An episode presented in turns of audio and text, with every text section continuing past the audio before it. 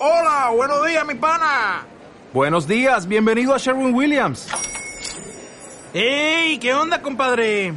¿Qué onda? Ya tengo lista la pintura que ordenaste en el ProPlus app. Con más de 6.000 representantes en nuestras tiendas listos para atenderte en tu idioma y beneficios para contratistas que encontrarás en aliadopro.com. En Sherwin Williams somos el aliado del PRO.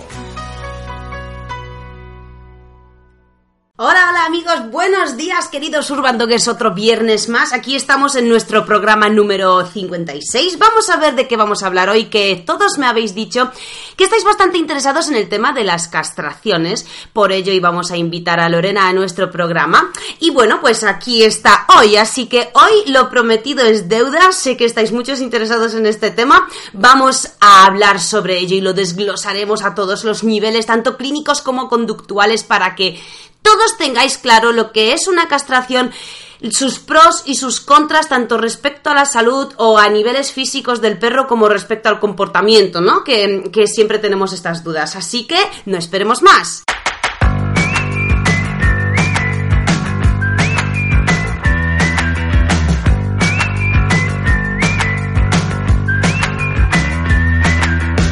Yo soy Anika y estáis escuchando el episodio número 56 del podcast Mascotas Urbanas.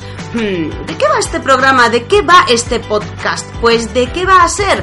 Este podcast va sobre perros. Se ha creado para informar, concienciar, aconsejar y sobre todo descubriros todos los secretos a voces y aquellos secretos silenciosos sobre el mundo perruno. Seguimos siendo el podcast más exitoso del momento, siempre todo gracias a vosotros, vuestros comentarios, vuestros me gustas, vuestros corazones y todas las interacciones que hacéis tanto por iBox como por iTunes para aquellos que tengáis Android o iPhones. Bueno, ya sabéis que todos manejamos aplicaciones diferentes, pero también para todos aquellos que nos escucháis a través de nuestra página web mascotasurbanas.com del apartado podcast o a través de cualquier radio en la que también emiten nuestro programa. Todos los que nos escucháis a través de las radios que nos emiten, que sepáis que podéis entrar tanto en nuestra página web como en cualquiera de las dos aplicaciones que hemos mencionado previamente, iTunes o iBox, para hacernos comentarios sobre cualquier cosa que queráis. Me da igual que sea una duda, que queráis una dedicatoria o que queráis simplemente decirnos que os gusta nuestro programa, que eso es lo que más nos gusta que nos digáis. Y el programa de hoy se lo quería dedicar a todos los nuevos oyentes que han tenido la santa paciencia de escucharme del tirón durante muy pocos días todos los podcasts, porque resulta que esta última semana nos han vuelto a escribir varios oyentes que nos han descubierto a través de que han adquirido a un perro nuevo en casa, entonces nos han descubierto a través de nuestro podcast y que nos han escuchado del tirón todos los programas en una semana. Como a mí me aburro a mí misma escuchándome, pues quiero dedicarle este podcast a todos los nuevos oyentes que tenemos. Bienvenidos chicos, este podcast va para vosotros porque queremos que sepáis que os tenemos muy presentes y que estamos súper agradecidos y orgullosos y contentos de teneros con nosotros a partir de ahora, espero todas las semanas. Y antes de darle voz a Lorena y que nos cuente cosas súper interesantes que ella sabe muy bien y que nos va a transmitir mucho mejor, vamos a recordaros que somos una academia online en la que podréis adiestrar a vuestro perro a través de videotutoriales que os ayudarán a resolver cualquier problema paso a paso. Los cursos de mascotas urbanas están basados en prácticas reales. Esto sé que es muy importante para vosotros. Poca teoría y mucha práctica y todo en tiempo real. Entrad y elegid los cursos que más necesitéis. Por ahora acabamos de acabar por fin el ebook que tenemos sobre la llamada perfecta, cómo enseñarle a nuestro perro que acuda a nuestra llamada de manera inmediata y de manera impecable en tan solo nueve días. Lo tenemos editado, preparado y empaquetado, solo falta publicarlo.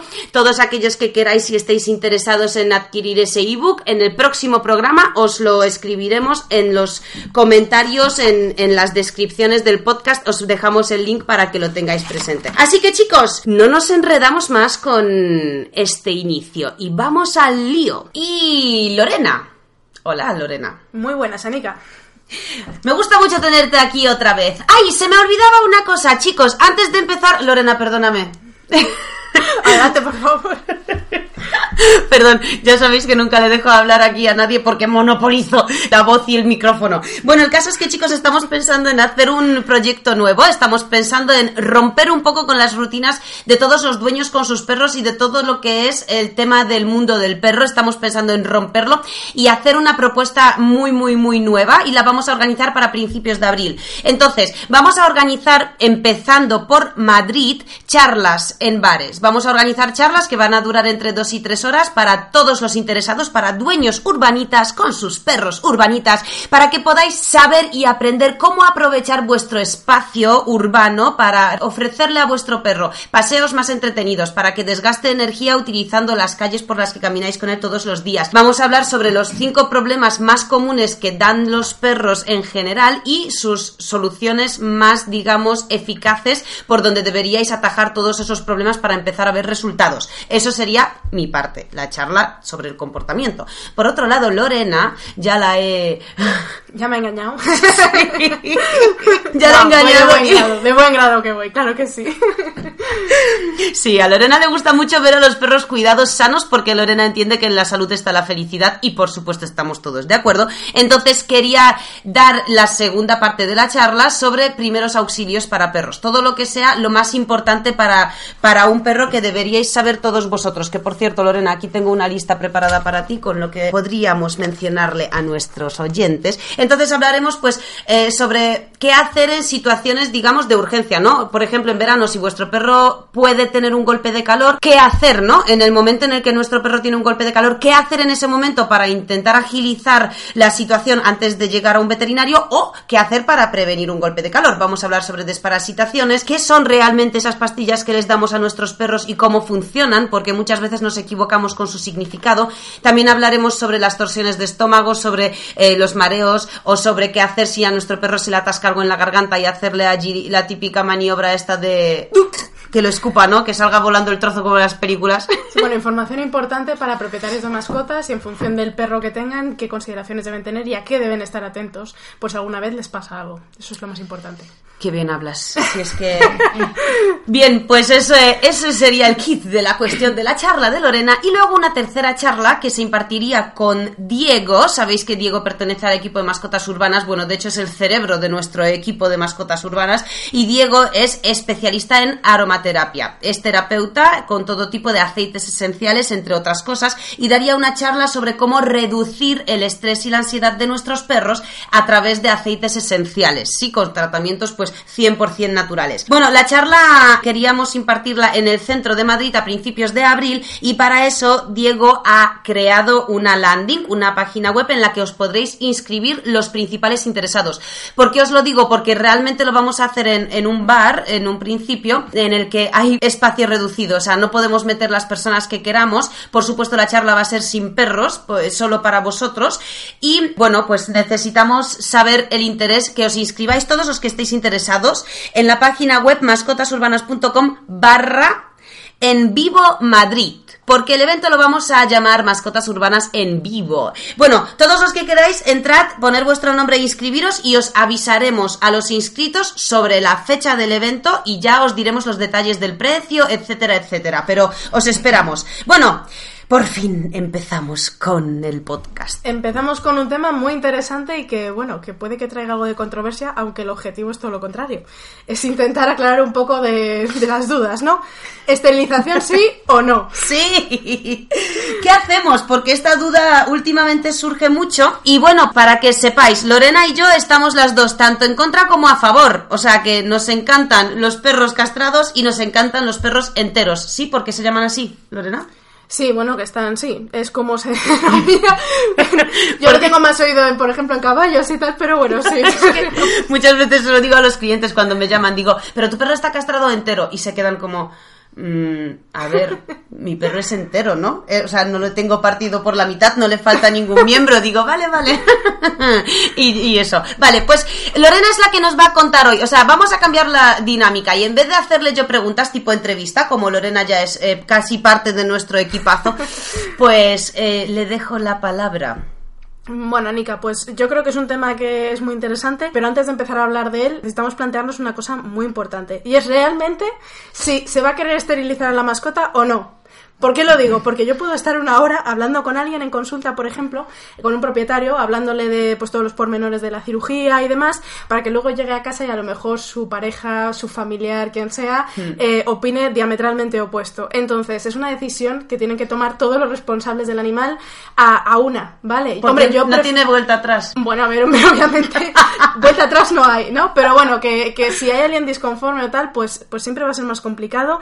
Y, hombre, yo preferiría que esperaran al final del podcast para decidirse, pero, pero bueno, es algo que hay que hacer entre todos los responsables. Tiene que ser una decisión en, en común. Tienen que estar todos de acuerdo, ¿no? Sí. Yo creo que es lo mejor por el bien del núcleo familiar, digo yo. Entonces, dicho esto, lo siguiente que hay que tener muy claro es si el animal se va a dedicar para cría o no. Porque hay gente que lo tiene muy claro. Hay gente que dice, mira, yo no quiero más animales, entonces yo quiero esterilizar a, a mi mascota.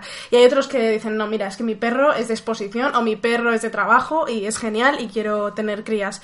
En cambio, hay una parte importante, además lo digo por gente que me viene a consulta, en el que no tienen claro si van a querer criar o no. Es que no sé si esterilizar por si en un futuro cambio de opinión o quiero un hijo de mi perro o tal. Entonces, Ah, eso, eso, perdón. Yo quiero, yo quiero poner hincapié en este punto porque a nosotros nuestros clientes nos lo dicen muchas veces también. También nos preguntan por la castración. Bueno, nosotros no podemos hablar con tanta autoridad clínica, pero sí hablamos desde la autoridad conductual, digamos, y justo es lo que dices tú. O sea, eh, tenemos a los que tienen claro que no quieren castrar porque quieren criar, porque se dedican a la cría o exposiciones, los que quieren al perro castrado porque entienden que para qué vamos a tener más perros en el mundo, yo quiero a mi perro y el día que quiera otro tendré otro, y luego están los a medias. Los, no, Los sí, indecisos. pero- los indecisos, pero además los indecisos siempre el motivo que dicen a la hora de querer criar con su perro es porque se quieren quedar con uno de los hijos. Sí, eso. Entonces, ese es el dubitativo. ¿Se dice así? Sí, bueno, sí, el Todos saben que son soy polaca, así que yo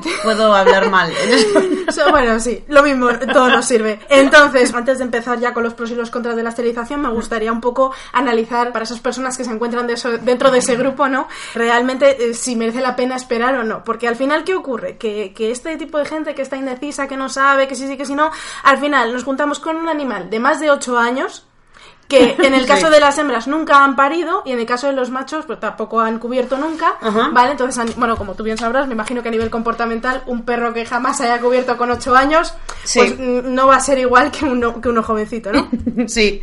Eh, además, en las hembras que no han parido nunca, pues hombre, efectivamente hay hembras que paren por primera vez con 13 años y no tienen ningún problema, pero son los menos, ¿vale? Son los menos de los casos. Normalmente, aumentando la edad del primer parto, también aumentan las probabilidades de, de distocia, es decir, de problemas en el parto, así como en la gestación. ¿Qué más tenemos que tener en cuenta? Pues los gastos veterinarios derivados, porque si asumimos que va a haber mayor riesgo en la gestación y en el parto, significa que tenemos que tener un poco de preparado para posibles contingencias, pues eh, para el seguimiento de la gestación, para el parto, para el cuidado de los cachorros, si hay un problema en el parto y se necesita hacer cesárea, por ejemplo. Más cosas que hay que tener en cuenta si queremos cruzar a nuestra mascota, pues las posibles patologías que pueda tener. O sea, existen algunas patologías que se pueden transmitir a la descendencia, por ejemplo, lo que más conocemos, pues el, el componente genético de la displasia de cadera, por ejemplo. O, Famosísimo, por cierto, en algunas razas que ya es, es casi como un añadido a la raza de lo muy mal que se ha hecho todo durante muchos años, ¿no? Efectivamente. ¿Qué razas? Pues principalmente el pastor alemán, el labrador, en fin, esas son las, como las más conocidas. También hay displasia de codo, por ejemplo, en el gran danés, eh, en el propio labrador, en fin, todo eso. También hay que tener en cuenta posibles patologías infecciosas, que, por ejemplo, mm, esto es algo que no conoce mucha gente y es que la leishmaniosis se puede transmitir de madres a los cachorros. De hecho, en nuestra clínica tenemos un caso que es un cachorrito que se contagió de esta manera, vía eh, madre-hijo, ¿vale? Vía transplacentaria. Chicos, importante, ¿vale? Súper importante. Para aquellos que viváis en núcleos urbanos, bueno, mm, yo creo que no es tan frecuente la lismania en núcleos urbanos como a las afueras, ¿no? ¿O sí? Bueno, depende porque dentro de, por ejemplo, si estamos hablando de la Comunidad de Madrid, en la zona de, por ejemplo, de Boadilla o en la zona sur, sí que existe eh, focos de, de leishmania relativamente importantes, Claro. casi tanto o más como aquí en la sierra. Jo, es que eso, chicos, es muy importante porque la lismania, de verdad que cada vez, por lo menos en ciertas zonas de España, no sé luego ya cada uno si tenéis realmente ese, ese problema en vuestros países, no sé si en México existe esta enfermedad tanto como aquí, pero en España tenéis que tener mucho cuidado con la lismania y con la cría. Ojo con lo que ha dicho Lorena, que nos gustan los datos, que nadie sabe y nosotros volcamos aquí en el podcast. Bueno, y como último punto es ¿qué hacemos con los cachorros? Porque claro, una vez que hemos criado con nuestra mascota, necesitamos encontrar personas responsables que se hagan cargo, necesitamos ponerles las vacunas, hacer las desparasitaciones, luego hay que tener también pues una serie de consideraciones morales a la hora de criar en un país como el nuestro donde mm, exportamos perros en adopción a Alemania, por ejemplo, tenemos las perreras llenas. Y bueno, y luego además, ¿qué ocurre con esos cachorros hasta, hasta dárselos al dueño, ¿no? Que pues a, nivel comportamental me imagino que necesitarán una serie de cuidados, ¿no, Erika? ¿Cómo me gusta que toques este tema? En efecto. En efecto, chicos, de esto ya hemos hablado en más de un podcast y ya sabéis que criar a un perro no significa que nuestro perrito querido en casa tenga un parto maravilloso y estupendo y esos cachorros sean durante el tiempo que estén con vosotros tal cual lo muestran los vídeos de YouTube mientras uno corre y 10 perritos vienen hacia nosotros y se suben encima y nos chuperretean porque jiji, todo el mundo se ríe sobre un césped verde perfectamente cortado. Eso no es del todo así. Nosotros tenemos camadas aquí en esta casa y tenéis que tener en cuenta que un perro desde que nace debe estar con la madre. A ver, el tiempo aquí depende de la raza y depende del destino y de la utilidad del perro final. Pero en un principio pongamos de, por norma general que sean ocho semanas. Un perro desde que nace hasta las ocho semanas de vida debe estar con la madre y nunca menos, ni más, ¿vale? Pero ¿qué significa esto? Que nos topamos muchas veces con gente que tiene camadas, todo es muy perfecto y muy maravilloso, pero de repente a partir de la quinta semana que los cachorros ya no son tan chiquititos y la madre ya no se encarga de limpiar las eliminaciones de esos cachorros y os toca limpiarlas a vosotros por toda la casa, por todo el jardín, ya no es tan gracioso. Cuando esos cachorros durante casi 12 horas al día chillan, excepto cuando duermen, es los cachorros prácticamente todo el rato están lloriqueando o ladrando, que yo me he tirado como 5 semanas cuando la paridera estaba en mi dormitorio con Luna. Madre mía, fueron 11 cachorros. Yo, claro, es que yo no dormía nunca. Yo andaba de un irritable, pues como una madre, ¿sabes? Con un bebé, pues así. Entonces empezamos a sacarles al jardín a partir de la quinta semana, lo que a mí me facilitó el sueño, pero no fue tampoco fácil porque a partir de la quinta semana Pablo y yo empezamos con una preeducación dura, dura, dura. Chicos, quiero deciros con esto que no vale con tener un cachorro que nazca y a las ocho semanas entregarlo. Empezará a hacer pisicaca mucho antes. Hay mucha gente que se libra de los cachorros antes, lo cual es un error a nivel conductual o cognitivo. Eh, más bien dicho. Por otro lado, una vez que los perros, según los perros vayan activando sus sentidos, esos sentidos hay que trabajarlos y estimularlos para que ese cachorro de adulto sea un ejemplar perfectamente sano y equilibrado. Aquí pongo mucho hincapié. Hay que trabajar con los cachorros. Si se les activa de, repente el sentido de auditivo, hay que trabajar el oído de una manera adecuada. Si se les activa el sentido del tacto, que bueno, eso es yo creo que desde muy muy muy chiquititos nosotros ya con seis días ya estábamos manejando. A ti te va a gustar este tema, Lorena. Ahora hablamos del manejo. Ya estábamos manejando a los cachorros eh, con las manos humanas de una manera específica para que los cachorros con 30 kilos un año más tarde se permitan manejar perfectamente y cuando tengan un problema, una herida o un problema grave físico porque se han hecho daño, cuando lleguéis a una persona como Lorena, que a Lorena también le sea fácil hacer su trabajo, porque luego tenemos muchos clientes que protestan porque su perro es agresivo, porque no se deja manejar, echa la boca, gruñe y hace mil tonterías, y encima dicen, no, es que claro, es que el veterinario no quiere tratarle. No, claro, es que vamos a ver, a ver si al veterinario le pagamos por una consulta o por un factor riesgo. de quedarse sin mano extra, porque tampoco es así. El manejo del perro es responsabilidad vuestra como dueños. Todas estas cosas hay que hacerlas con los cachorros. Estimulación precoz se llama. Y bueno, pues hay que trabajarla. Y eso es difícil, chicos. Y eso ocupa mucho tiempo. Pablo y yo le echábamos unos, unas 8 horas al día. Claro, es que son 11 perros también, ¿eh? Sí, no. Con, con Son cada- unos cuantos. con cada uno era bastante tiempo. El caso es que tengáis estas cosas en cuenta antes de tener una camada. Vale. Yo quería decir una cosa y es que hay gente que me viene asustada con el cachorro de ¿es normal que haga tanta caca? sí, o sea, es normal. Al ya ves. principio son Sí. máquinas de comer y de descomer. Sí. No hay otra. Y son terremotos. y hasta, ¿no? Hasta los dos años, en principio, es cuando, hasta cuando tenemos un perro adolescente. O sea, Justo. son... Mm. eh, es, es, es algo como para pensarse. Pero bueno, entonces vamos ya a entrar un poquito en lo que son cuestiones más puramente de la esterilización. Vamos a empezar, si te parece, Anika, hablando de los pros de la esterilización para luego hablar de los contras. De acuerdo, sí. Muy bien.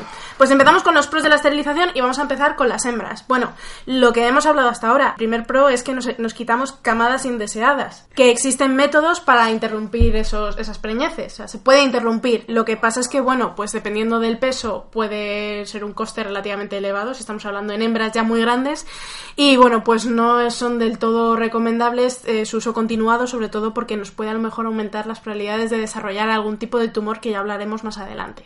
Vale, chicos, eso es muy importante porque muchos no sabemos que existen métodos abortivos. Hay algunos casos en los que realmente no debemos castrar a una hembra y se nos complica un poco el asunto y hemos tenido un accidente y se puede castrar, o sea, que tenerlo en cuenta. Hay ciertas, hay una época en la que se puede castrar y luego a partir de allí, pues cuando los fetos ya desarrollan cierto tamaño, evidentemente corre riesgo un poco la salud de la madre. Eso lo tenéis que consultar a un veterinario según el caso, según el tiempo, según el perro, bla, bla, bla. Efectivamente.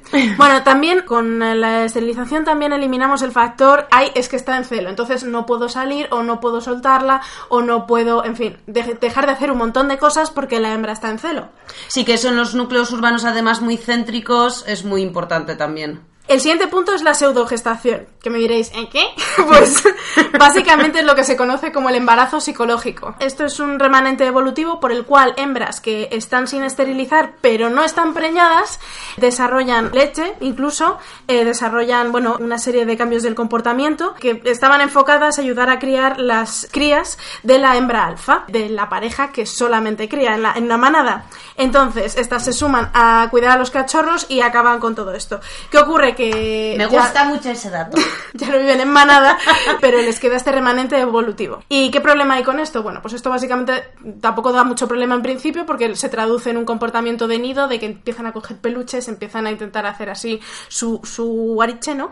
Y en principio eso no hay mucho problema. El problema es cuando empiezan a lo mejor a desarrollar leche. Y nos pasamos al siguiente punto que es la mastitis. La mastitis es la infección de la glándula mamaria. No sé si tú en concreto, Anika, habrás tenido alguna amiga. Yo he tenido amigas que han ¿Mujeres? pasado mujeres que han pasado por un parto y luego por una mastitis No. y me comentan que una mastitis duele muchísimo. No quieres decir palabrotas, ¿verdad? No, solo digo que han pasado por una por un duele parto. muchísimo. Han pasado por un parto y ahora sí a- les ha dolido mucho la mastitis. Es un proceso sumamente doloroso y esto se produce por la infección, pues, pues por a lo mejor si queda un poco de leche o cualquier cosa es un caldo de cultivo de, de bacterias y bueno, pues entonces se produce una inflamación. Además la zona está muy aumentada, muy caliente, es muy doloroso. Además el tratamiento es un tratamiento largo de unas 2-3 semanas, se puede complicar con resistencias a antibióticos y demás. Entonces bueno, pues es complicado de manejar. Hay muchos clientes que tenemos que no saben reconocer una mastitis de una simple lactancia, pero sí que es cierto que yo las mastitis que he visto en las hembras nuestras, en las que la han tenido, que solo hemos tenido tres casos, son como que todos los pezones, ¿no? Por llamarlo de alguna Sí. manera, todas las tetitas están aumentadas porque tienen leche, pero una está más inflamada y está dura. O sea que cuando la tocamos, cuando la toco yo está más dura y cuando aprieto, porque yo aprieto, yo soy muy bruta, yo digo, a ver qué hay ahí. Entonces aprieto y sale un chorro, no de leche, claramente si sale leche es más eh, amarillenta, tiene como un color tirando un pelín por un marrón muy clarito y ya cuando hay una infección gorda sale pus. Y se nota, porque sí. no es líquido, es que sale espeso pus y muchas veces mezclado con sangre. Efectivamente, entonces, ¿debo drenar? ¿No debo drenar? Bueno, eso lo tiene que valorar ante todo siempre un veterinario y tiene que estar con tratamiento antibiótico porque si ya hay un cambio en el color de la leche y demás, significa que hay una infección. Entonces tiene que estar con tratamiento antibiótico. Si, de forma general, si hay infección, en principio sí que nos beneficia drenar todo ese líquido. Si es líquido cero, así como seroso, como transparente, como marrón, como rojo, amarillo y demás, eso sí que nos interesa sacarlo. En cambio, si es leche, simplemente es una pseudogestación sin infección, que es simplemente leche, ahí no nos interesa drenar la leche. ¿Por qué? Porque es un mecanismo que tienen las crías, que es que cuanto más leche consumen, cuanto más estimulan la- el pezón, eh, más oxitocina liberan y entonces más leche se produce. Con lo cual, en una pseudogestación, si intentamos drenar la leche que está generando, lo único que vamos a conseguir es agravar el problema y aumentar las probabilidades de mastitis. Pasamos al, al siguiente punto, que son alteraciones de ovario y útero, eh, quistes y tumores tanto de ovario como de útero. Los tumores de ovario, además, nos, bueno, y los quistes ováricos, nos pueden llevar a enfermedades hormonales como el hiperestrogenismo, que es básicamente que como el, el ovario, ya me lío, el ovario tiene un tumor o tiene un quiste, está generando muchos más estrógenos de lo normal. Entonces, bueno, pues puede haber alguna serie de problemas, de, pues, eh, en el peor de los casos, a ver, tampoco es muy común, pero en el peor de los casos, pues hay una pérdida de pelo, eh, un aumento de la vulva, de las mamas, un aumento del comportamiento sexual y, y, demás. Bueno, y pasamos al siguiente punto, que yo creo que es uno de los más controvertidos, que son los tumores de mama, que yo creo que es el que estabais esperando todos, ¿no? es muy controvertido. Y no solo a pie de calle, sino también a nivel de estudios. Pero ojo que la controversia a nivel académico es diferente que a la de pie de calle. A nivel académico, la discusión está en, el porcentaje de incidencia que, que, podemos disminuir la aparición de tumores de mama con la esterilización. Efectivamente, se ha visto, está ampliamente eh, aceptado, que la esterilización, antes de bueno, una esterilización temprana, reduce la probabilidad de desarrollar los tumores de mama. Edad temprana es antes del primer celo o entre el primer y el segundo celo. Para que nos entendáis, la controversia en nuestro mundillo, en el mundillo veterinario, está en, no si en esterilizar o no, sino si esterilizar antes del primer celo o entre el primer y el segundo celo. Ah, claro, es que además hay una polémica real que nos llega a nosotros también fuera del mundillo veterinario. Bueno, a ver. Sí, porque, claro, porque es, es cierto que nosotros que colaboramos con muchísimos veterinarios es así. O sea, cada veterinario nos dice una cosa. Unos a, aprueban más antes de, del primer celo hacerlo y otros entre el primero y el segundo. Hasta ahora se decía que, que bueno, antes del primer celo disminuyen a, pues, entre un 0,1 y un 1% las probabilidades de desarrollar tumores de mama. Entre el primer y el segundo celo, pues, a un eh, 8 o 10%. Y ya después del segundo celo no disminuimos esa incidencia de tumores de mama. Entonces, en lo que no está muy claro y en lo que los estudios un poco hay un poco más de controversia es en qué porcentaje se disminuye esa probabilidad. Pero eh, sí que está ampliamente aceptado que sí que conseguimos disminuir la, aparición de este tipo de tumores. Además, cabe destacar que si una hembra que está sin esterilizar desarrolla tumores de mama, está recomendada también la esterilización. Es decir, yo tengo una hembra mayor que ha desarrollado tumores de mama. Si es posible, porque obviamente hay que calibrar muy bien si es posible realizar esa intervención o no, en función del estado de la, del animal, pero bueno, eh, lo recomendable es esterilizar a esa, perrita que ya ha desarrollado tumores de mama, porque aunque como todos los tumores la incidencia no depende de solamente un factor, sí es verdad que el factor hormonal es algo importante en su desarrollo. Y aquí es donde entran en juego las pastillas para inhibir el celo que hablábamos antes. Ah, las, eso me gusta. sí, las pastillas para inhibir el celo pueden ser prácticas en determinados momentos. Yo la verdad es que no las uso o casi no las usamos apenas porque aumenta la, la, probabilidad de sufrir este tipo de tumores. En realidad sería como unos anticonceptivos para en nuestro mundo humano femenino. Sí, sí, se podrían entender como unos anticonceptivos. Vale. Entonces, bueno, su uso puntual puede ser interesante en determinados casos, pero su uso reiterado es contraproducente. Y nada, ya para eh, rematar los pros de, la esterilización, eh, entramos en el punto que yo creo que es el más importante de todos. Y es que con una hembra esterilizada, lo que nos ahorramos, sobre todo, es en disgustos de que desarrolle piómetra.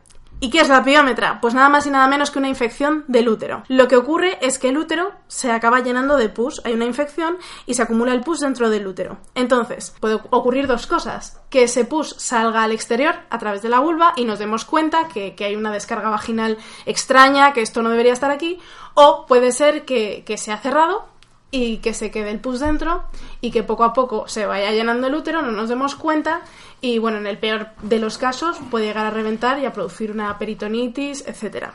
¿Cuál es el problema? Que es que efectivamente si es una piómetra cerrada, como la denominamos nosotros, puede pasar desapercibido, porque los signos clínicos son muy inespecíficos. O sea, es eh, letargia, que la perrita está un poquito más tirada, que bebe más agua, que hace más pis. Sí, que de hecho lo podemos achacar simplemente a que tiene el celo, ¿no? Que muchas veces las hembras con el celo también se encuentran Sí. un poco más así. Es más, es que suele, eh, normalmente ocurre después del celo, con lo cual incluso hasta lo podríamos confundir con una pseudogestación. Entonces son cosas a las que hay que estar muy atentos. Y es el tipo de información que considero importante para los propietarios de hembras que no estén esterilizadas, de hembras enteras, como llamas tú.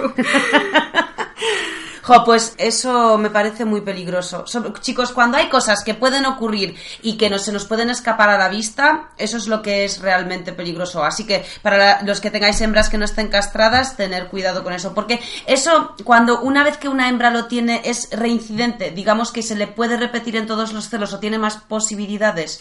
Sí, a ver, este tipo de patologías tiene tratamiento médico, se puede tratar con antibióticos, se puede tratar con determinados tipos de fármacos hormonales, pero a la larga acaban reincidiendo. Y de hecho, la indicación que solemos hacer es la ovaristerectomía. Entonces, a gente que esté indecisa y que a lo mejor por motivos económicos no quiera esterilizar, yo lo que les recomiendo es mirar también esto porque, claro, a lo mejor nos, nos parece cara una esterilización, pero es que luego si hay que esterilizar de urgencia con una piómetra más la hospitalización y el resto, es que eso es muchísimo más caro realmente, aparte del disgusto que nos llevamos. Entonces Sí. este, es, este es el punto quizá más importante de todos.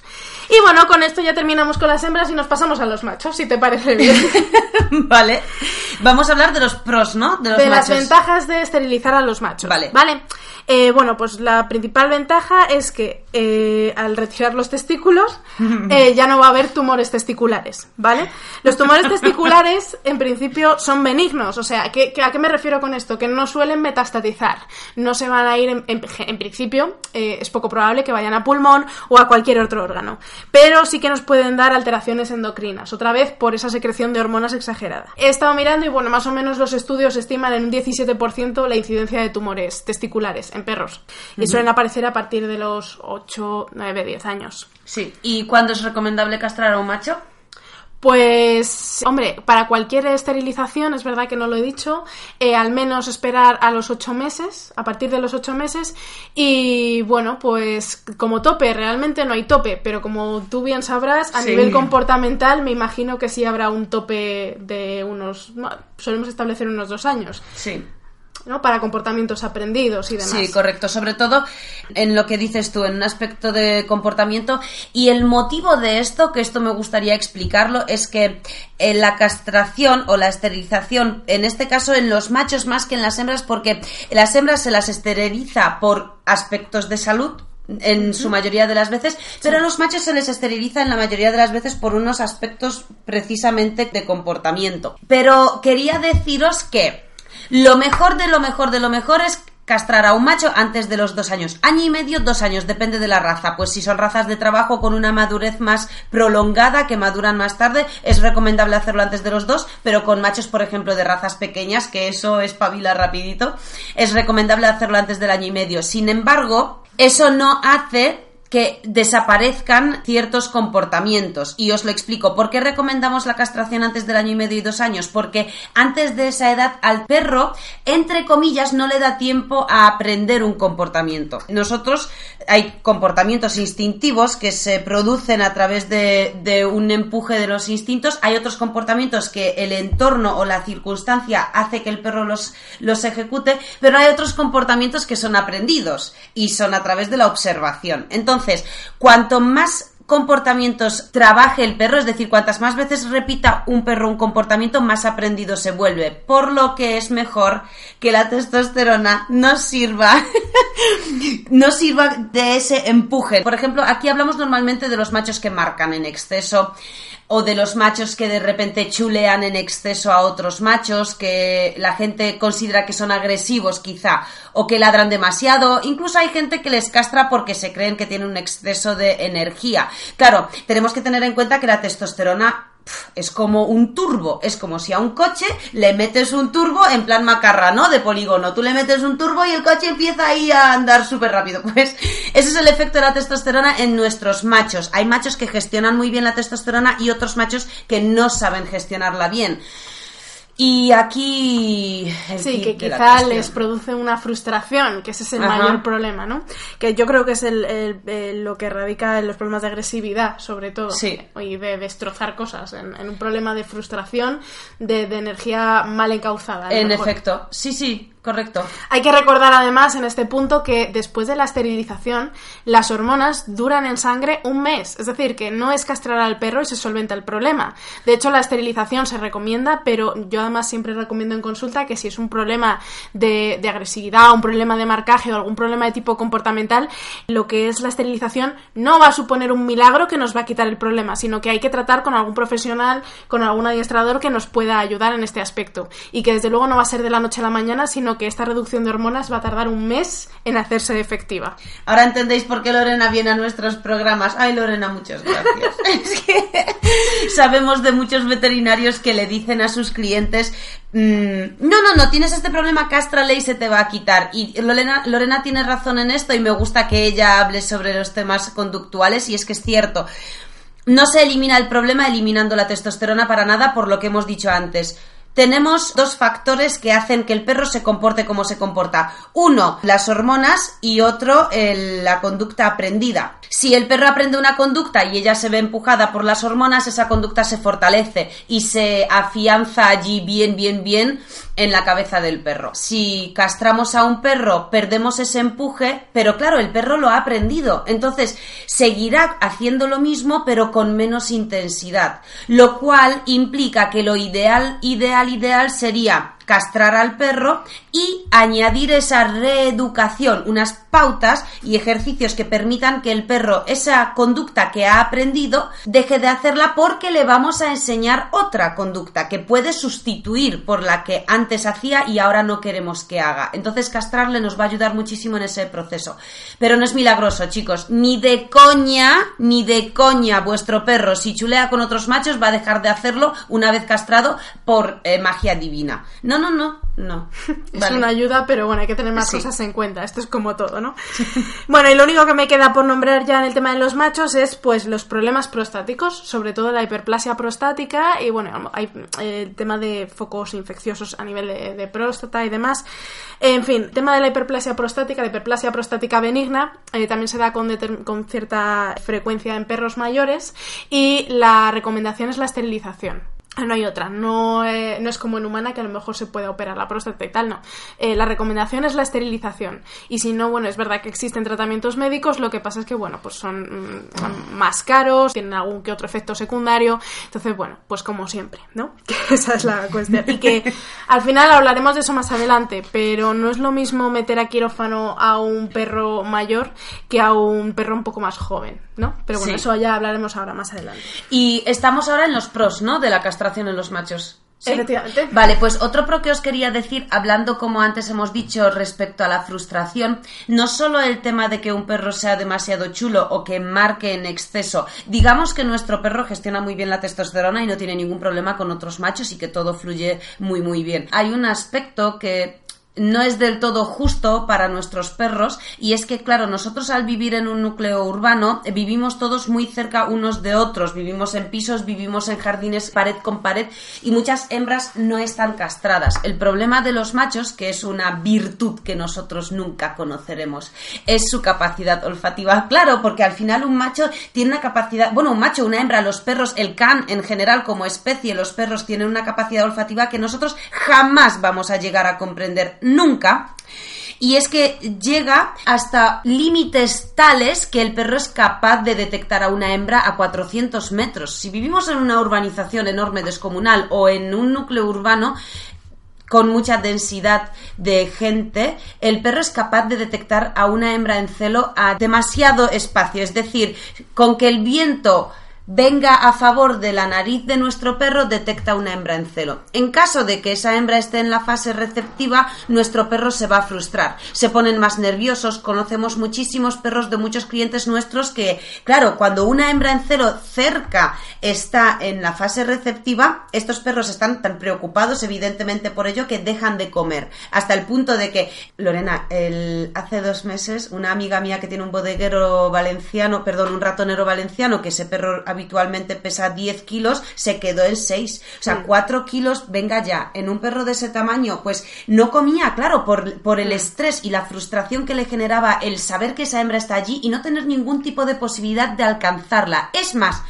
Incluso en el caso de que la alcance porque os crucéis por las calles casualmente, no puede hacer nada porque vosotros como dioses que somos, humanos, ¿no? Que nos creemos dioses sobre los perros, les impedimos ejercer sus comportamientos naturales. Es decir, yo quiero que tengas testículos porque no quiero castrarte, porque no quiero. ¿Por qué? Pues porque no, ¿no? Porque ese es el motivo. Porque mi marido no quiere que castremos al perro. Ok, pero eso genera en el perro este tipo de frustraciones que llega, pues que los perros adelgacen demasiado, que lo pasen mal, que pasen por picos y cuadros de estrés que no saben llevar bien. Entonces, por ahí quizá es innecesario hacerlo. Porque claro, ojo, una hembra en celo, pero si vivimos en una urbanización en el centro de Madrid donde hay bloques y bloques de pisos unos debajo de otro, igual a la vez hay tres hembras en celo. Igual en cuestión de tres meses una acaba con el celo y otra empieza y tenemos al perro estresado durante dos meses seguidos. O sea, tener esto en cuenta también. Es muy, muy interesante que lo digas, Anika.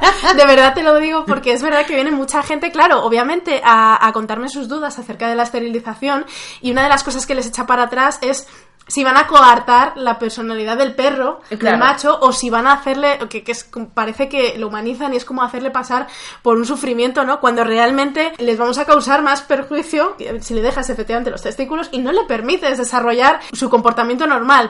me parece muy interesante lo que has dicho de eso, que es un estrés al que ellos no están acostumbrados ni pueden manejar, ¿no?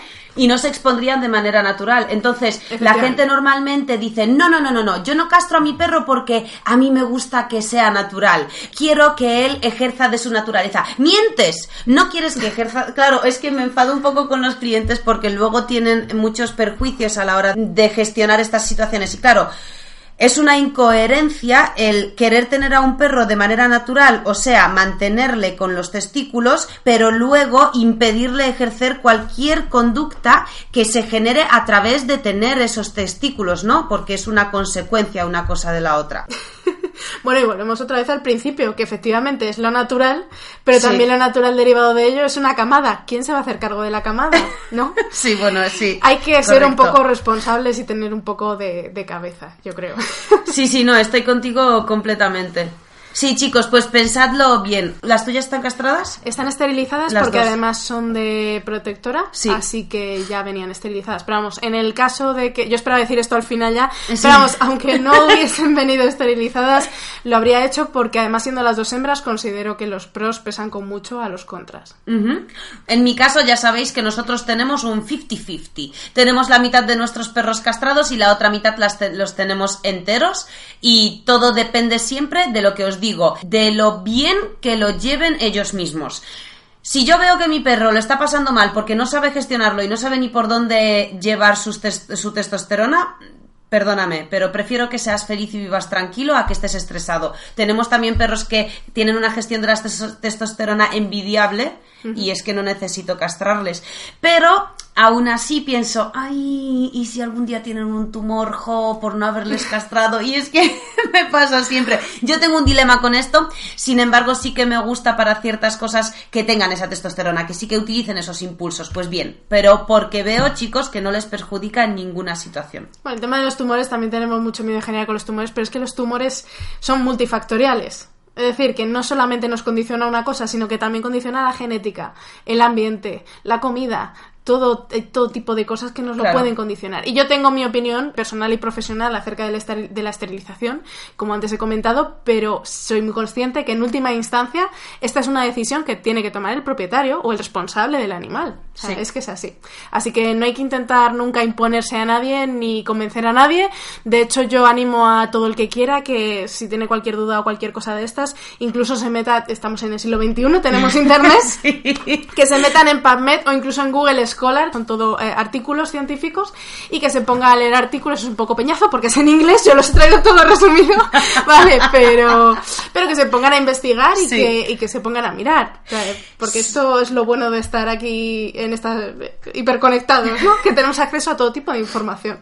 Pues nos gustaría que todos aquellos que tengáis amigos, familiares o conocidos que duden sobre este tema, compartid con ellos este podcast para que todos ellos sepan cómo sopesar los pros y los contras desde todos los puntos de vista. Porque claro, no me vale cuando me llaman los clientes diciendo, no, no, es que, volvemos a lo de antes, ¿no? No, es que a mi marido no le gustaría castrar a, a mi perro porque empatiza con él. Esto es una frase que nosotros escuchamos un millón de veces. Esto de, de cuando hablamos de castrar a un perro, los hombres se agarran eh, sus partes, ¿no? Y dicen, no, sí, la empatía ¿cómo? en este caso es mayor por parte de, de los varones que de las mujeres. Es cierto, ¿eh? es, cierto. curioso, sí. Claro, entonces los hombres siempre se agarran sus partes y dicen, ¿cómo le voy a hacer eso? Claro, se plantean el simple hecho de la cirugía, la acción de meterle en quirófano y eliminar los testículos, quitarlos, y entonces empatizan. Pero no se plantean lo que hemos hablado antes y no empatizan con lo contrario, porque esos hombres que se agarran sus partes diciendo cómo le voy a hacer eso, si también les ponemos en una situación en la que le exponemos en el salón de su casa a tres mujeres top models en bikinis, todas las tres eh, pidiéndole por favor, mm, bueno, pues relaciones sexuales apasionadas y salvajes, pues bueno, si la mujer de ese hombre está al lado con una correa a su cuello diciéndole ni se te ocurra y esas tres mujeres están allí, pues bueno, haciendo cosas, ese hombre no lo va a pasar bien en ese momento y esa mujer le va a estar tirando del cuello de la correa. Pues quizá esos hombres deberían empatizar con sus perros, más que en el acto de la castración del quirófano, deberían empatizar en todas las demás situaciones en las que se cruzan con una hembra en celo que les está apartando la cola y permitiendo la monta y ese macho no puede acceder a ellas porque su dueño, el que no quiere castrarle, le tiene de la correa constantemente tirando de él hacia atrás diciendo, no puedes hacer eso. Claro, porque al final es que somos todos unos muy graciosos, ¿no? Bueno, pues esa ha sido mi aportación del momento. es un ejemplo buenísimo. No, pero mira, relacionado con esto también hay otra cuestión que ya pasamos a hablar de en ambos casos, ¿no? Tanto machos como en hembras, y es que nos ahorramos las heridas de escaparse, porque llega un momento en el que ese instinto natural, como está natural, lo que Sí. tienden es a escaparse, y al escaparse se enganchan con una verja. Se hacen daño con no sé qué, con la puerta. A ver, tampoco quiero ponerme así trágica, pero les puede pillar un coche, porque están O tan- peor, les puede intentar esquivar un coche y matarse una familia con hijos que hay dentro. Pueden pasar Podemos ser muy cosas. drásticos.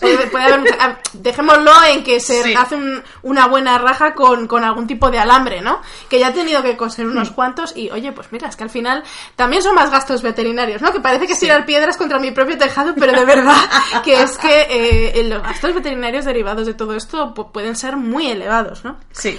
Entonces, y bueno, y luego por último ya eh, también nombrar el tema de las enfermedades de transmisión venérea, que aquí en España, como tampoco hay muchas, tampoco nos preocupamos mucho, pero en otros países, por ejemplo, existe un tumor venéreo transmisible, Eh, no sé cuál será la incidencia, creo que algo hay por la zona, no sé si de Centroamérica, de Sudamérica. Sé que por las, algunas zonas de Asia sí que hay.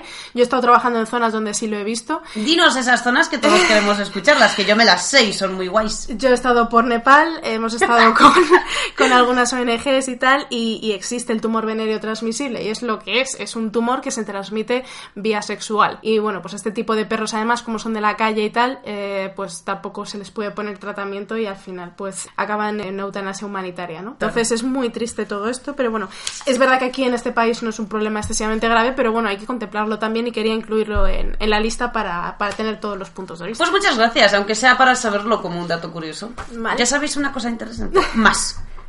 Bueno, pues ahora vamos con los contras de, de la esterilización. Vamos. te parece? Empezamos con las hembras. Empiezo con, yo creo que, que lo que a todo el mundo más le preocupa cuando eh, a la hora de castrar a una hembra, que es la incontinencia urinaria. La incontinencia urinaria derivada de una disminución de las hormonas.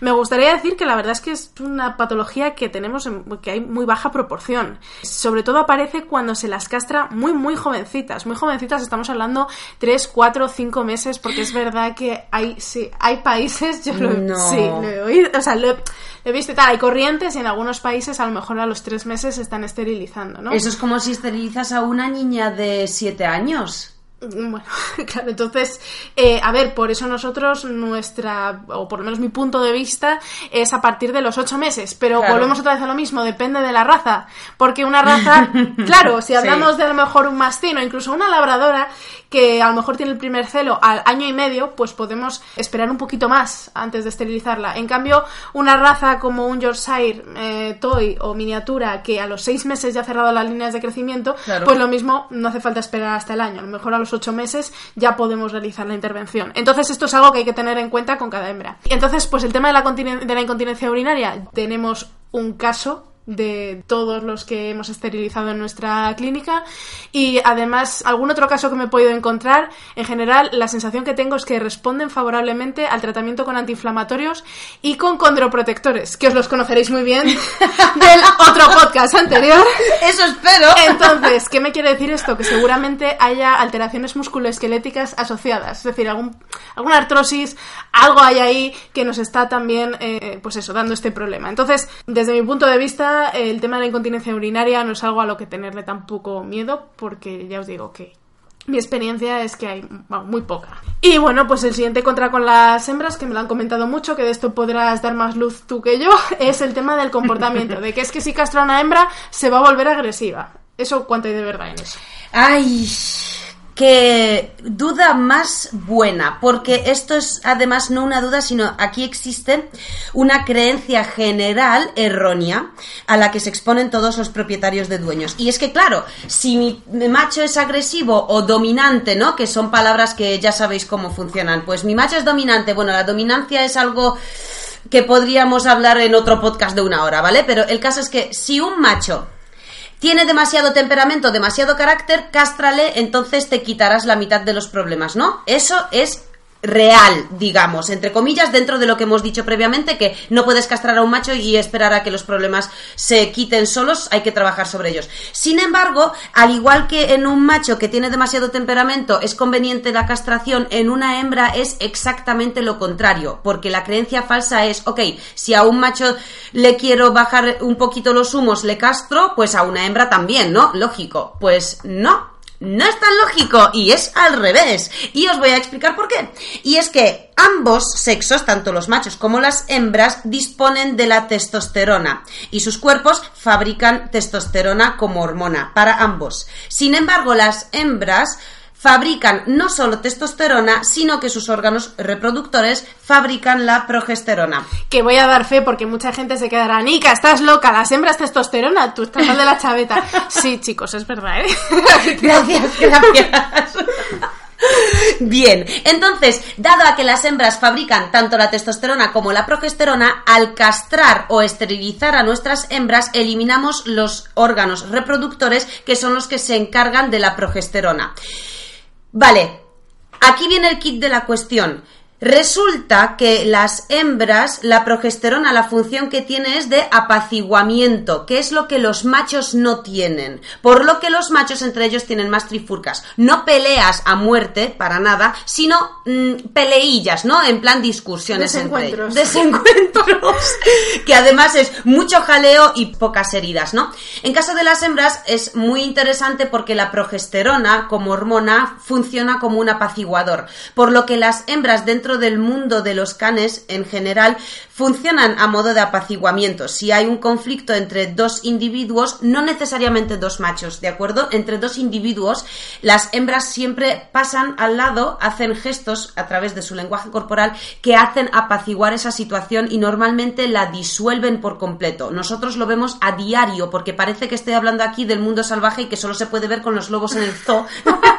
y, y no es así. Nosotros lo vivimos a diario, de hecho es algo que le enseñamos a los niños en primaria en nuestras clases extraescolares, que sabéis que tenemos en el cole, y, hacemos que los niños también hagan estos comportamientos para que los comprendan. Y ellos mismos, muchas veces cuando estamos en el aula, dicen, ay, mira, Anika, Kiara acaba de apaciguar allí un conflicto. Y es que Kiara justo había pasado entre otros dos perros que quizá estaban añadiéndole demasiada intensidad al asunto, ¿no? Entonces, las hembras tienen este papel, un papel de enorme importancia en las relaciones sociales entre los perros, que por supuesto que si castramos a nuestra hembra y eliminamos los órganos reproductores, eliminamos la fabricación de la progesterona. Al eliminarla, solo queda la testosterona como hormona. Entonces, esa testosterona hará efecto en su comportamiento. Y aquí surge una duda muy interesante y es que la gente dice, vale, entonces, ¿qué pasa? Que si tengo una hembra no puedo castrarla porque entonces se va a,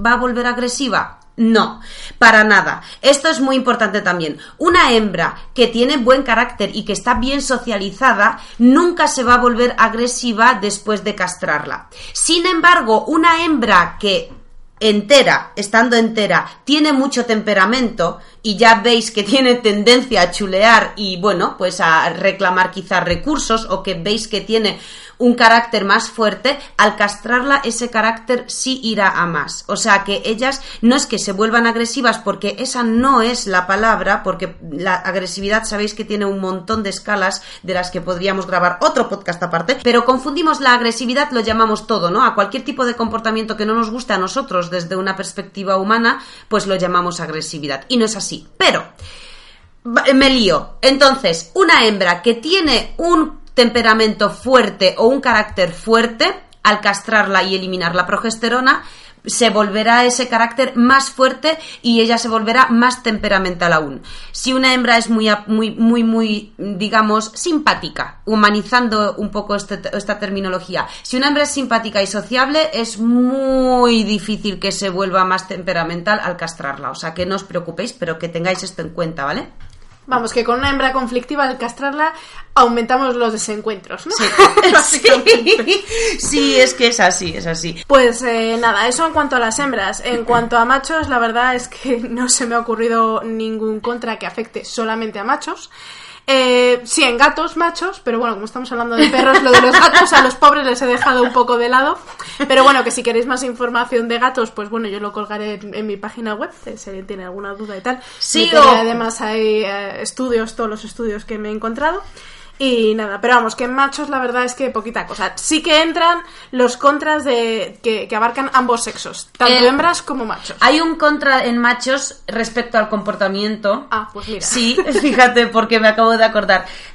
El único momento, digamos, en el que yo podría no estar a favor de la castración serían machos excesivamente sumisos o excesivamente inseguros. Porque claro, al final la testosterona es un factor de empuje, de intensidad. Entonces, si un macho es demasiado tímido, no miedoso, ojo, porque allí entramos en otros problemas. Cuando un perro es demasiado, pero miedoso de bloqueos, miedos fuertes, fobias, traumas fuertes, Ahí da igual, porque allí castrado o no castrado hay que hacer un pedazo de trabajo previo que vamos, o sea, que es que siempre es mejor que no esté castrado, pero pero cuando un macho es un poco inseguro y basta con trabajar un poco para que adquiera un poco más de seguridad o es excesivamente sumiso y queremos que gane un poco de carácter, siempre es mejor mantenerle la testosterona. Mira, pues eso yo no lo sabía. Así que mira, estupendo. Lo que sí podemos hablar de contras, tanto en machos como en hembras, pues son los siguientes, que tengo aquí la lista. Bueno, pues podemos empezar hablando de eso que le preocupa a tanta gente, la obesidad. Ay, sí, menos Es que si castro a mi mascota, se va a poner como una pelota. que muchas veces además es el motivo de no castrar al perro. No, no le voy a castrar porque me han dicho que, que va a engordar. Un motivo absurdo, ¿vale? Lo siento mucho, pero es un motivo, es una excusa fácil. Lo siento. Además, eh, bueno, casi lo dirás más tú que yo. Es que efectivamente, después de la castración, esto se ha visto sobre todo en, más en gatos que en perros. ¿Por qué? Pues porque los gatos, de forma normal, nosotros los alimentamos ad libitum. ¿Qué significa? Que les dejo el pienso y ellos se autoadministran. Los perros en general les damos de comer X tomas al día. Es poco frecuente encontrar a un perro, aunque los hay, que se alimenten con tolva. Y esos perros que se alimentan con tolva son precisamente los que tienden a tener problemas de obesidad, pero no solo si se, les, si se, les esteriliza, sino también si no se les esteriliza. Toma, esto me gustaría restregárselo en la cara más de un cliente. vale, sigue, sigue, sigue. Entonces, porque bueno, por, a nivel evolutivo los perros son oportunistas y van a intentar siempre coger toda la comida que ellos puedan coger, mientras que un gato es diametralmente opuesto. Un gato es más autosuficiente en ese aspecto y va a comer lo que necesite. Aunque es verdad que hay gatos que no se adaptan bien a las tolvas y hay perros que sí que se adaptan perfectamente. Así que esto, bueno, es a nivel general siempre. El caso es que si castramos a nuestro perro hay que tener cuidado con, eh, la comida, sobre todo los al principio, ¿no? En las primeras Sobre todo el primer año. ¿Por qué? Porque sí que se ha visto, como os comentaba, con el tema de los gatos que tienen acceso libre a la comida, que justo unos meses después de la esterilización aumenta la ingesta de comida aumenta la ingesta, pero esto en el perro podemos nosotros manejarlo mucho mejor, porque si nosotros seguimos dándole la misma cantidad de pienso, nos cortamos un poco de, de pues esos trozos de carne que se caen en la mesa, el cachito de pan, y seguimos con el mismo nivel de ejercicio, no hay ningún problema. Vale, y luego otra cosa importante que hemos observado Lorena y yo en nuestros clientes, que normalmente los perros que después de la intervención de la castración engordan, no engordan mucho, a lo mejor engordan un o sea, algo como muy imperceptible. Pero claro, es que es normal que engorden durante los primeros días porque se requiere reposo, es decir, hay una herida, el perro no puede saltar y botar, sobre todo si hay hembras, ¿no? Porque la herida es como muy grande, no puede saltar de repente a una roca de un metro y medio como los míos en los paseos, o sea que, como, claro... Esa es la teoría, aunque bueno. aunque bueno. Al final. Pero bueno, si es la recomendación, por favor, Claro. que quede claro. Se recomienda eh, tener un poco de cuidado con el ejercicio. ¿Qué ocurre con esto? Que al hacer un pelín menos de ejercicio y al estar más tiempo en casa, y sobre todo porque nos da pena, ay, es que pobrecito, porque claro, el perro se aburre en casa y está allí, pues le damos un poco más de comer. Durante esos días engordan un pelín, entonces nos llevamos las manos a la cabeza. No os preocupéis, eso es una chorrada, porque en cuanto se le cure todo y volváis a meterle el nivel de ejercicio igual que antes o un pelín más para que adelgace rápidamente, se equilibra el peso y se regula. Incluso hay casos en los que el perro pasa el año después de la esterilización, porque esto suele ocurrir entre en torno a los nueve meses post castración. Puede ocurrir que el perro opta y gane mogollón de kilos. Bueno, pues nada, se le restringe la dieta, bien con dietas light, bien con ayunos puntuales, bien con reducción de la ración, bien con, bueno, me imagino que habrá métodos que tú conocerás mejor que yo, como yo que Sí, sé, sí. el con o temas de estos.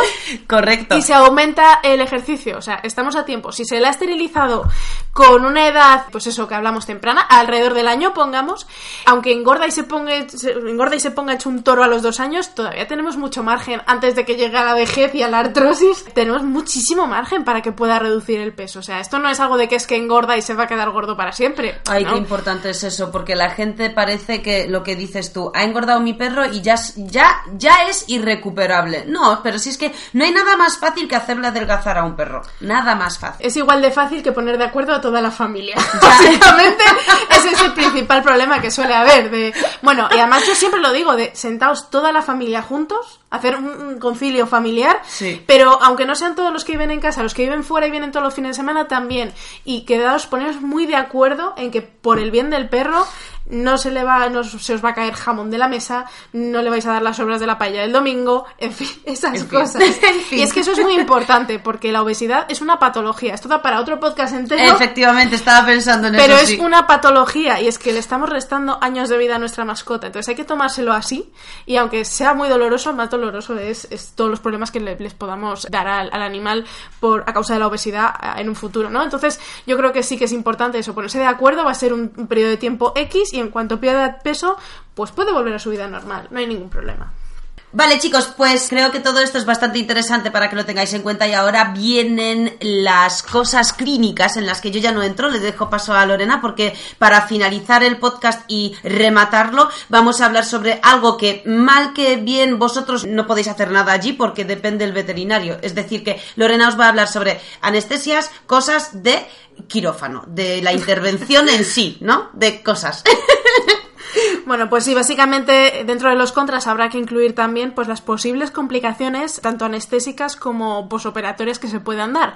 A ver, las complicaciones anestésicas existen en muy baja proporción. Si los veterinarios intentamos reducirlas al mínimo, pues mediante el ayuno, mediante la, revisión preoperatoria, ¿no? Auscultando, realizando una buena auscultación y demás.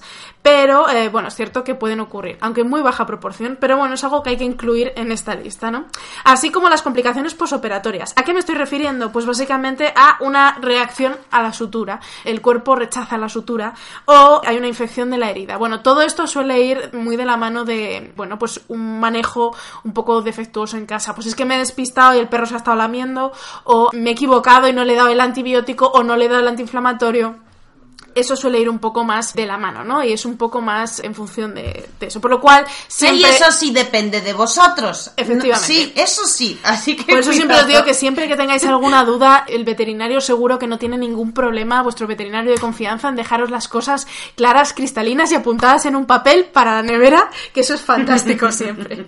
Entonces, ya por último me gustaría hablar del tema de los factores de riesgo en una cirugía. O sea, pues que es un poco lo que hablábamos antes. ¿Qué, qué, qué problemas puede haber a la hora de operar a mi perra o a mi perro? Pues mira, por ejemplo, si una perra está en celo, no es recomendable la esterilización porque puede aumentar el riesgo de sangrado. Entonces, si, si a lo mejor es una perrita con problemas de salud, de cualquier cosa y hay que hacer la, la varisterectomía, ya el celo nos lo está impidiendo. Luego, aparte, pues está el tema de la cicatrización. Eh, animales um, con una edad superior a los 10 años, animales obesos, animales con enfermedades, enfermedades que puedan tener por, por su edad o anemia o cualquier cosa, pues llevan una peor cicatrización que un animal sano. Igual que los animales más mayores pueden tener una disminución de su función renal, de la función hepática, o puede tener enfermedades concomitantes que puedan hacer que esa anestesia se complique. Mira, Nika, te voy a poner un ejemplo. Y es una perrita de 11 años que estaba con un principio de piómetra, ¿vale? Y teníamos que esterilizar eh, bastante rápido. Y sin embargo, pues en la analítica prequirúrgica nos dimos cuenta de que tenía leishmania. Bueno, pues ya son cuatro semanas Madre mía, qué joyita. Tenemos que tratarla contra la leishmania antes, para que se estabilice, antes de poder meterla a quirófano y mientras tanto con tratamiento antibiótico, porque claro, está el riesgo de desarrollar piómetra, que, que, pues como os he comentado puede complicarse muchísimo, ¿no? Entonces, ¿a qué voy? A que hay que mirar muy mucho el tema de por qué esterilizar o por qué no esterilizar cuando son jóvenes, ¿no? Porque ya cuando son adultos se nos puede complicar mucho la cosa, no solo ya por la factura del veterinario, sino por las complicaciones que pueda haber y los riesgos que podemos asumir en una anestesia, ¿no? Entonces yo creo que todo eso es importante. Y ya como guinda del pastel, me La gustaría la la guinda. guinda. Sí, es que mm, mm, te he traído una cosita que me ha gustado mucho, que es un estudio que he visto acerca del rendimiento deportivo. Porque he oído mogollón de, de veces el tema de, no, es que si castro al perro no va a rendir igual de bien. Bueno, sobre todo en ámbito a lo mejor de, de caza. Competición. Ah, caza, claro. bueno, competición a lo mejor oído más. Agility y cosas así, ¿no? Sí. Bueno, pues traigo, tengo aquí un artículo eh, que se hizo en, eh, en galgos, el efecto de la esterilización en el rendimiento de galgos de carreras. Y bueno, pues básicamente se hizo un estudio en el que se vio que, que no disminuye el rendimiento ni mucho menos. En- eran galgas, ¿vale? Eran hembras. Se hizo un estudio en hembras galgas y se vio que su rendimiento deportivo no estaba eh, disminuido por la esterilización. Y tampoco se volvieron gordas, ¿eh? Así que... Dos mitos falsos de un tirón. Así que bueno, era lo último que me quedaba por comentar ya. Genial. Lorena, ¿hay algo que añadir sobre este tema? Pues al final que es una, es una decisión que hay que tomar, que yo considero que hay que tomarla desde que la mascota llega a nuestras manos, que hay que ser responsables y que tampoco hay una decisión de sí, sí, sí, no. Yo puedo tener mi opinión y de hecho la tengo como profesional y a nivel personal, otras personas tendrán la suya, entonces bueno, creo que lo importante es investigar bien, Sí. lo importante es tener información y tomar una decisión pero con cabeza y con conciencia de por qué lo estamos haciendo o por qué no lo estamos haciendo. Ah, qué bien resume esta chica, de verdad. Muchas gracias, Lorena, por acompañarnos. Chicos, ha tocado Lorena el tema de la obesidad, que es una patología. Entonces. De hecho, es una epidemia ya. Sí. Se considera una epidemia. En perros y en humanos, dices, Sí, ¿no? sí, sí, sí, totalmente. bueno, el caso es que si alguien está interesado en que Lorena vuelva a nuestro estudio a acompañarnos para grabar un podcast sobre el tema de la obesidad en general, pues escribidnoslo en los comentarios, como siempre. Sabéis que me encanta que intervengáis porque vuestras interacciones hacen que yo todas las semanas me sienta a grabar. Que por cierto, la semana pasada no colgué el podcast porque reivindiqué un poco nuestra, nuestros derechos femeninos el Día de la Mujer y fui a la manifestación por la igualdad. Así que no colgué nada ni en Facebook, ni en podcast, ni en nada, pero hoy ya estoy aquí de nuevo. Y eso, si queréis, Lorena eh, nos acompañará en el podcast que queráis sobre el tema de la obesidad. Yo me presto sin problemas, así que lo Oh. que diga la gente. Sí, sí, animadla, animadla, porque Lorena, si ve vuestros comentarios, yo le mando pantallazos y, y ella también, pues, se motiva mucho. Yo vengo arriba y bueno, no me saquéis de aquí. Es que llevamos una hora y cuarto de podcast. Madre mía. Chicos, vamos a acabar ya en serio porque sabéis que producción me monta, eh, me monta el pollo siempre por, por sí. es que siempre me hacen lo mismo. Os recordamos que vamos a empezar con el proyecto de las charlas urbanitas sobre perros y las vamos a llamar mascotas urbanas en vivo. Las primeras charlas van a ser en Madrid a principios de abril. Recordamos que todos aquellos que estéis interesados en acudir y en saber cuándo vamos a poner la fecha y cuál va a ser el precio y cuáles van a ser los temas exactos que vamos a tocar, inscribiros en la página web mascotasurbanas.com barra en vivo Madrid. Y allí ya nos dejáis vuestros datos y os avisamos con lo que vayamos a hacer y el día que lo vayamos a hacer. Y por supuesto, no os olvidéis de entrar en academiamascotasurbanas.com y si queréis algún curso, para solucionar los problemas que da vuestro perro o no, o si queréis un curso sobre habilidades, para que vuestro perro de repente se sepa habilidades, si queréis presumir de vuestro perro delante de vuestros amigos o conocidos e invitados, por supuesto también tenéis cursos para eso. Si queréis trabajar con el clicker, tenéis cursos de clicker. Todo lo que queráis sabéis que lo tenéis en la academia, así que entrad y escoged el curso que más os guste. Chicos, muchas gracias por escucharnos y estar con nosotros otro viernes más. Nos vemos dentro de siete días. Sentimos mucho que esto se haya dilatado tanto en el tiempo, pero sé que la mayoría de vosotros nos escucháis trabajando o entrenando y no os importa. Así que muchas gracias a todos y nos vemos en una semana.